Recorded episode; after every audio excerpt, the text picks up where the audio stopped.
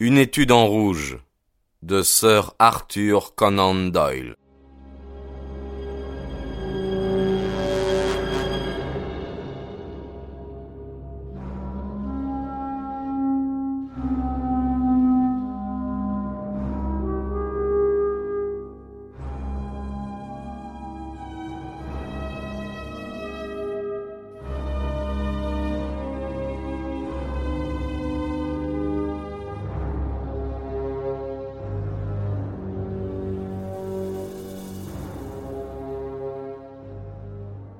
Chapitre 1er Monsieur Sherlock Holmes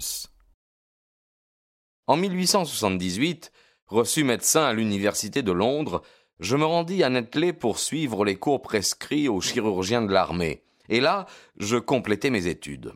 On me désigna ensuite comme aide-major pour le cinquième régiment de fusiliers de Northumberland en garnison aux Indes. Avant que j'eusse pu le rejoindre, la seconde guerre d'Afghanistan avait éclaté. En débarquant à Bombay, j'appris que mon corps d'armée s'était engagé dans les défilés. Il avait même poussé très avant en territoire ennemi. À l'exemple de plusieurs autres officiers dans mon cas, je partis à sa poursuite aussitôt, et je parvins sans encombre à Kandahar où il stationnait. J'entrai immédiatement en fonction. Si la campagne procura des décorations et de l'avancement à certains, à moi, elle n'apporta que déboire et malheur. On me détacha de ma brigade pour m'adjoindre au régiment de Berkshire. Ainsi, je participai à la fatale bataille de Mewand. Une balle m'atteignit à l'épaule. Elle me fracassa l'os et frôla l'artère sous-clavière je n'échappai au sanguinaire Gazi que par le dévouement et le courage de mon ordonnance Meuret. Il me jeta en travers d'un cheval de batte et put me ramener dans nos lignes. Épuisé par les souffrances et les privations, je fus dirigé avec un convoi de nombreux blessés sur l'hôpital de Peshawar. Bientôt, j'entrai en convalescence. Je me promenais déjà dans les salles et même j'allais me chauffer au soleil sous la véranda quand la fièvre entérique me terrassa. C'est le fléau de nos colonies indiennes. Des mois durant, on désespéra de moi. Enfin, je revins à la vie, mais j'étais si faible, tellement amaigri, qu'une commission médicale décida mon rapatriement immédiat. Je m'embarquai sur le transport Oronte, et un mois plus tard, je posai le pied sur la jetée de Portsmouth. Ma santé était irrémédiablement perdue. Toutefois, un gouvernement paternel m'octroya neuf mois pour l'améliorer. Je n'avais en Angleterre ni parents ni amis, j'étais aussi libre que l'air, autant du moins qu'on peut l'être avec un revenu quotidien de neuf shillings et six pence. Naturellement, je me dirigeai vers Londres, ce grand cloaque où se déversent irrésistiblement tous les flâneurs et tous les paresseux de l'Empire. Pendant quelque temps, je menai dans un hôtel privé du Strand une existence sans but et sans confort. Je dépensai très libéralement. À la fin, ma situation pécuniaire m'alarma. Je me vis en face de l'alternative suivante, ou me retirer quelque part à la campagne, ou changer du tout au tout mon train de vie. C'est à ce dernier parti que je m'arrêtai, et pour commencer, je résolus de quitter l'hôtel pour m'établir dans un endroit moins coûteux. Le jour où j'avais mûri cette grande décision, j'étais allé prendre un verre au Criterion Bar. Quelqu'un me toucha l'épaule. Je reconnus l'ex-infirmier Stamford, que j'avais eu sous mes ordres à Barts, pour un homme réduit à la solitude, c'était vraiment une chose agréable que l'apparition d'un visage familier. Auparavant, Stamford n'avait jamais été un réel ami, mais ce jour-là je l'accueillis avec chaleur, et lui, parallèlement, parut enchanté de la rencontre. Dans l'exubérance de ma joie, je l'invitai à déjeuner au Holborn. Nous partîmes ensemble en fiacre. À quoi avez-vous donc passé le temps, Watson? me demanda-t-il sans dissimuler son étonnement, tandis que nous roulions avec un bruit de ferraille à travers les rues encombrées de Londres. Vous êtes aussi mince qu'une latte et aussi brun qu'une noix. Je lui racontai brièvement mes aventures. Pauvre diable, fit-il avec compassion, après avoir écouté mon récit. Qu'est-ce que vous vous proposez de faire maintenant? Chercher un appartement, répondis-je. Peut-on se loger confortablement à bon marché? Voilà qui est étrange, dit mon compagnon. Vous êtes le second aujourd'hui à me poser cette question. Ah? Et, qui était le premier? Un type qui travaille à l'hôpital, au laboratoire de chimie. Ce matin, il se plaignait de ne pas pouvoir trouver avec qui partager un bel appartement qu'il a déniché. Il est très cher pour lui seul. Par Jupiter, m'écriai-je, s'il cherche un colocataire, je suis son homme. La solitude me pèse à la fin. Le jeune Stamford me regarda d'un air assez bizarre par-dessus son verre de vin. Si vous connaissiez Sherlock Holmes, dit-il, vous n'aimeriez peut-être pas l'avoir pour compagnon. Pourquoi? Vous avez quelque chose à dire contre lui? Oh non, non, non. Seulement, il a des idées spéciales. Il s'est entiché de certaines sciences. Autant que j'en puisse juger, c'est un assez bon type. Il étudie la médecine, je suppose. Non, je n'ai aucune idée de ce qu'il fabrique. Je le crois ferré à glace sur le chapitre de l'anatomie, et c'est un chimiste de premier ordre, mais je ne pense pas qu'il ait jamais réellement suivi des cours de médecine. Il a fait des études décousues excentriques. En revanche, il a amassé un tas de connaissances rares qui étonneraient les professeurs. Qu'est-ce qui l'amène au laboratoire? Vous ne lui avez jamais posé la question? Ah non, non, il n'est pas facile de lui arracher une confidence, quoique, à ses heures, il soit assez expansif. Ah, j'aimerais faire sa connaissance, dis-je. Tant mieux s'il a des habitudes studieuses et tranquilles. Je pourrais partager avec lui l'appartement. Dans mon cas, le bruit et la surexcitation sont contre-indiqués. J'ai eu ma bonne part en Afghanistan. Où pourrais-je trouver votre ami? Oh, il est sûrement au laboratoire, répondit mon compagnon. Tantôt il fit ce lieu pendant des semaines, tantôt il y travaille du matin au soir. Si vous voulez, euh, nous irons le voir après déjeuner. Ah bien, volontiers, répondis-je. La conversation roula ensuite sur d'autres sujets. Du Holborn, nous nous rendîmes à l'hôpital. Chemin faisant, Stamford me fournit encore quelques renseignements. Si vous ne vous accordez pas avec lui, euh, il ne faudra pas m'en vouloir, dit-il. Tout ce que je sais à son sujet, c'est ce que des rencontres fortuites au laboratoire ont pu m'apprendre. Mais puisque vous m'avez proposé l'arrangement, euh, vous n'aurez pas à m'en tenir responsable. Hein. Si nous ne nous convenons pas, nous nous séparerons. Pour euh, vouloir dégager comme ça votre responsabilité, Stamford, ajoutai-je en le regardant fixement. Vous devez avoir une raison. Laquelle? L'humeur du type? Est-elle si terrible? Et Parlez franchement. Ah, il n'est pas facile d'exprimer l'inexprimable, répondit-il en riant. Holmes est un peu trop scientifique pour moi. Cela frise l'insensibilité. Il administrerait à un ami une petite pincée de l'alcaloïde le plus récent, non pas, bien entendu, par malveillance, mais simplement par esprit scientifique, pour connaître exactement les effets du poison. Bien, soyons justes, hein. Il en absorberait lui-même, toujours dans l'intérêt de la science. Voilà sa marotte. Une science exacte et précise. Bah, il y en a de pire, non? Oui, mais la sienne lui fait parfois pousser les choses euh, un peu loin. Quand, par exemple, il bat dans les salles de dissection les cadavres à coups de canne, vous avouerez qu'elle se manifeste d'une manière pour le moins bizarre. Il bat des cadavres? Oui, pour vérifier euh, si on peut faire des bleus. Ah, je l'ai vu de mes yeux vus. Et vous dites après cela qu'il n'étudie pas la médecine Dieu sait quel est l'objet de ses recherches. Nous voici arrivés. Jugez l'homme par vous-même. Comme il parlait, nous enfilâmes un passage étroit, et nous pénétrâmes par une petite porte latérale dans une aile du grand hôpital. Là, j'étais sur mon terrain. Pas besoin de guide pour monter le morne escalier de pierre et franchir le long corridor offrant sa perspective de murs blanchis à la chaux et de portes peintes en marron foncé. À l'extrémité du corridor, un couloir bas et voûté conduisait au laboratoire de chimie. C'était une pièce haute de plafond, encombrée d'innombrables bouteilles. Ça et là se dressaient des tables larges et peu élevées, toutes hérissées de cornues, d'éprouvettes et de petites lampes benzène à flammes bleues vacillantes.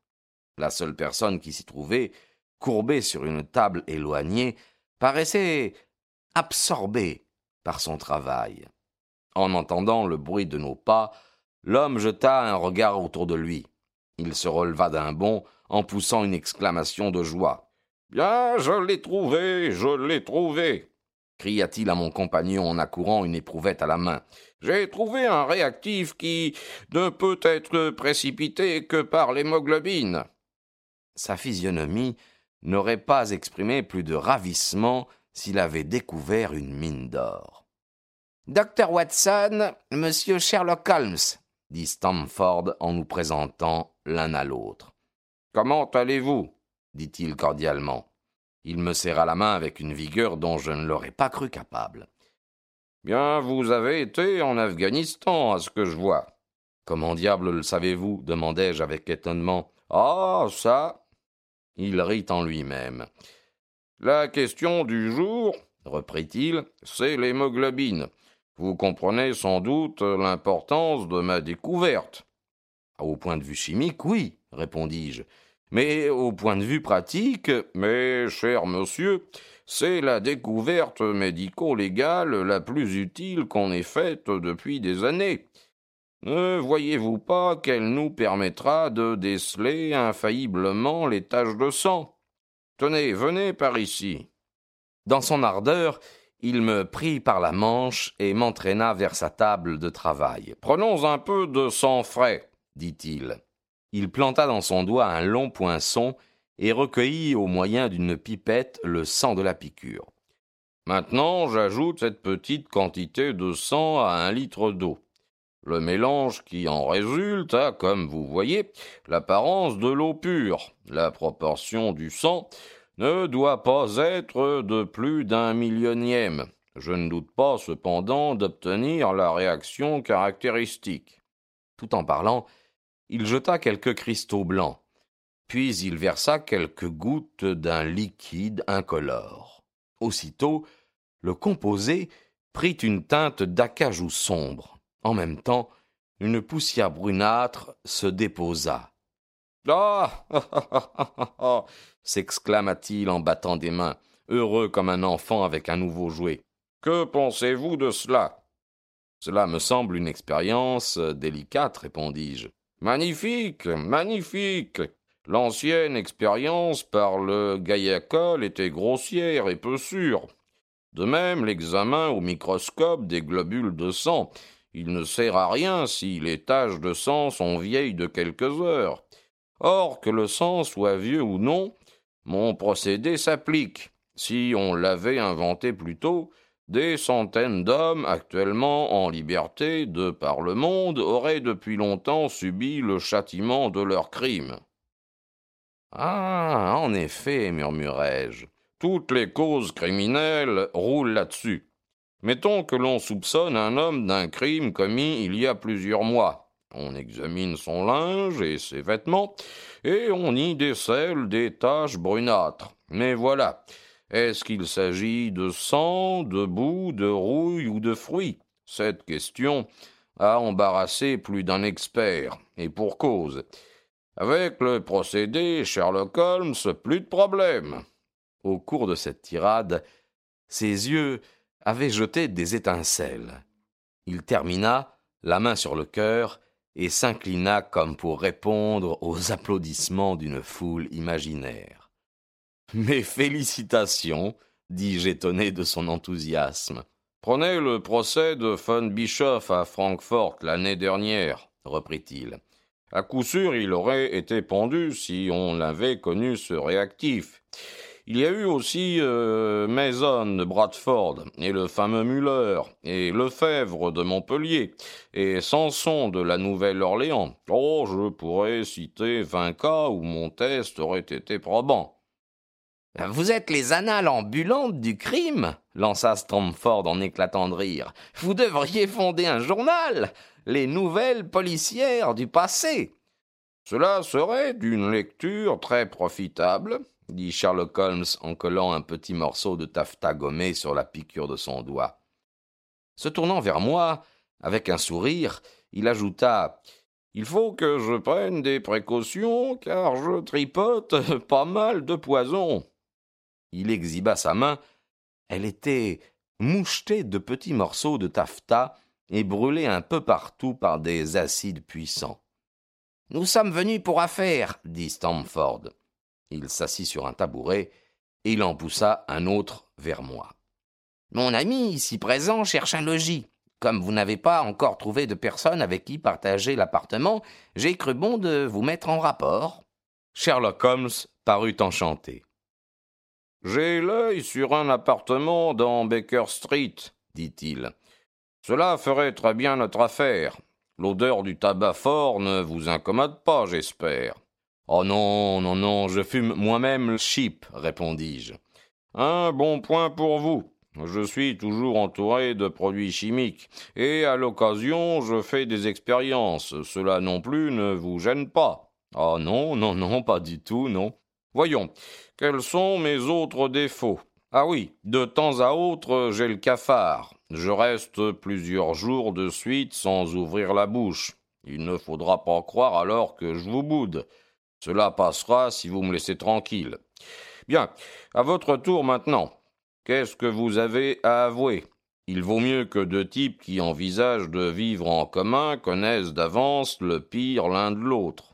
L'idée d'être à mon tour sur la sellette m'amusa. J'ai un petit bouledogue, dis-je. Je suis anti-bruit, parce que mes nerfs sont ébranlés. Je me lève à des heures impossibles, et je suis très paresseux. En bonne santé, j'ai bien d'autres vices, mais pour le moment, ceux que je viens d'énumérer sont les principaux. Faites-vous entrer le violon dans la catégorie des bruits fâcheux? demanda-t-il avec anxiété. Bien, cela dépend de l'exécutant, répondis-je. Un morceau bien exécuté est un régal divin, mais s'il est mal. Ah. Allons, ça ira. s'écria-t-il en riant de bon cœur. C'est une affaire faite. Si, bien entendu, l'appartement vous plaît. Et quand le visiterons nous? Bien, venez me prendre demain midi. Nous irons tout régler ensemble. Bien, c'est entendu, dis-je, en lui serrant la main à midi précis. Samford et moi, nous le laissâmes au milieu de ces produits chimiques et nous marchâmes vers mon hôtel. Je m'arrêtai soudain et tournai vers lui. À propos, demandai-je, à quoi diable a-t-il vu que je revenais de l'Afghanistan?